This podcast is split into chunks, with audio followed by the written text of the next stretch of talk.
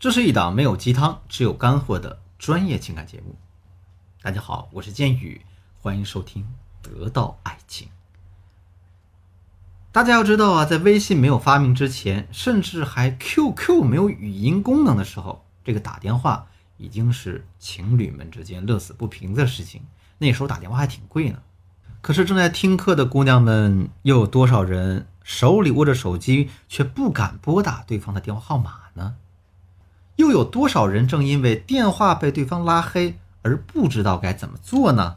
好，那在开始这堂课之前，我想问大家几个问题：我们打电话的目的是什么？我们打电话需要干什么？我们应该怎样打电话呢？我估计你就回答不出来了吧？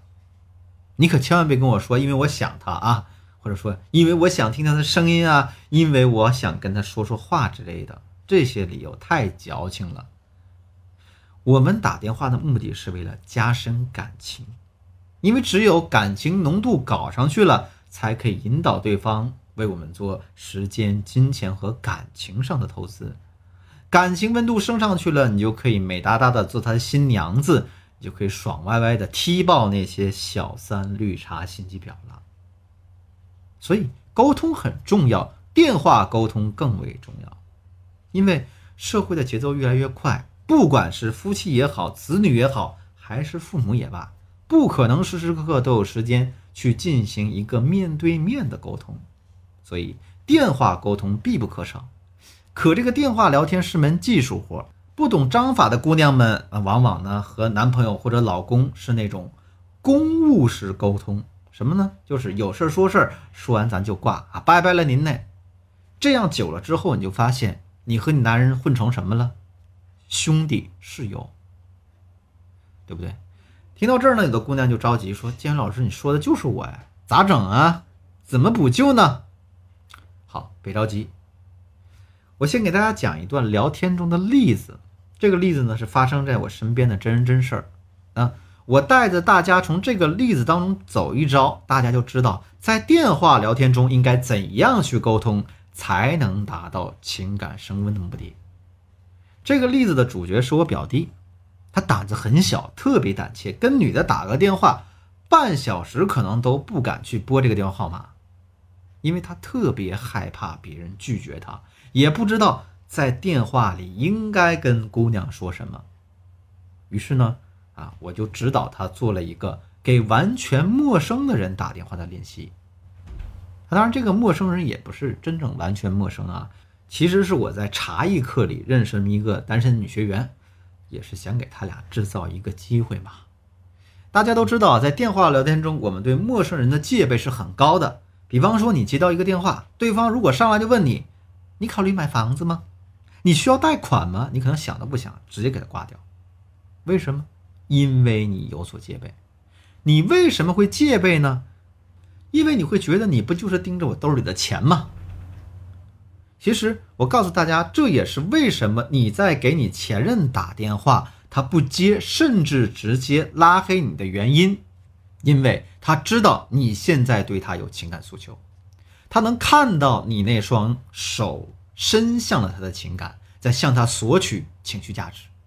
这一切都让他感到倍有压力，有戒备，依旧感到被束缚，所以。他才不想接你电话。那么，我们再把这个话题转回到啊，我表弟的电话练习当中。在我表弟拨通电话之前，我给他做了一番心灵按摩。我说：“啊，你是最棒的，我相信你一定会成功。”我也告诉他：“打吧，你有事儿搞不定，我一定会帮你。”然后他就颤颤巍巍地拨通了电话。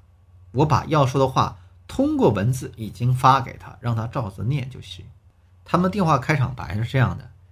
喂，你好啊，是小雪吧？我是谁谁谁，你的师兄呢？已经定好位置了，你几点到呢？大家注意，这句话包含了几个意思呢？首先，他是不是要回答你是不是小雪？再确定你有没有这样一个师兄给你约了这样一个局儿？再回答你到底去还是不去？这就是一个很成功的沟通切入，对方呢一定会出于礼貌，认真思考一遍之后再回答你。你看。这是不是就是和那些让你买房的房产中介电话有本质的区别呢？过了三四秒钟，女孩回应了：“哎呀，你恐怕是打错电话了，我不认识谁谁谁，而且晚上也没有饭局啊。”这个时候，如果你说句对不起、抱歉之类的话，是不是就成死局了？所以不能这样讲，我们要锲而不舍。不让我表弟这样回复的：“啊，你真的没有饭局吗？”女孩子那边回复说：“我没有听我师兄说过呀，而且我也不认识你啊。”这个时候我们可以放大招了。哎呀，美女啊，对不起，我打扰到你了。本来我约了我朋友，给我妈妈挑生日礼物的，但是我联系不上他，挺着急的。你能帮我参考一下吗？对方没有拒绝，继续展开了话题。啊，这样，那你妈妈多大呢？我表弟回答，五十五岁，但她看起来很年轻。那女孩又说，那这样你给她可以买个首饰吧。这个时候，其实女孩子语气是比较敷衍的，能挺到现在，完全出于一种礼貌。但是，毕竟前面还没有什么不良印象嘛，她没有着急挂电话。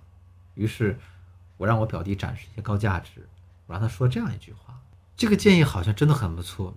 我想想，我妈妈确实很喜欢首饰，你看，要不他收藏了一整面墙的首饰，件件都当宝贝，我挺不理解的。”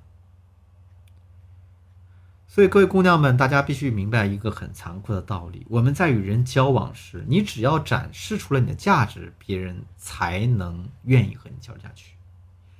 要知道，没有人愿意会和一个完全没有价值的人或事儿纠缠下去。你也是一样。所以，当女孩听到我表弟这样说的态度就好了一些。那她接着说：“呀，那这要看你妈妈更加偏好什么样的首饰了。”我对这个也不太懂了，不过你可以试试买耳环。好了，聊天到这里基本上取得了完全的胜利。对于与一个完全不认识的陌生人沟通，讲到这儿已经完全足够了。接着我就让他进行了结束语啊，谢谢你啊，我的朋友来了。哎，没想到这次我误打误撞还挺有收获的呢。晚餐快乐。对方说一句不客气，这个电话就挂断了。挂断之后就结束了吗？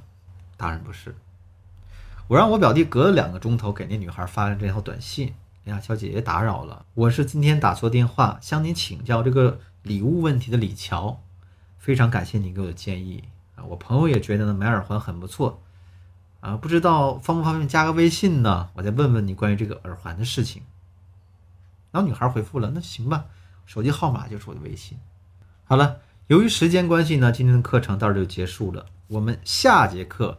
再来根据我前面讲这个电话内容，帮助大家拆分当中隐藏的一些沟通技巧和方法。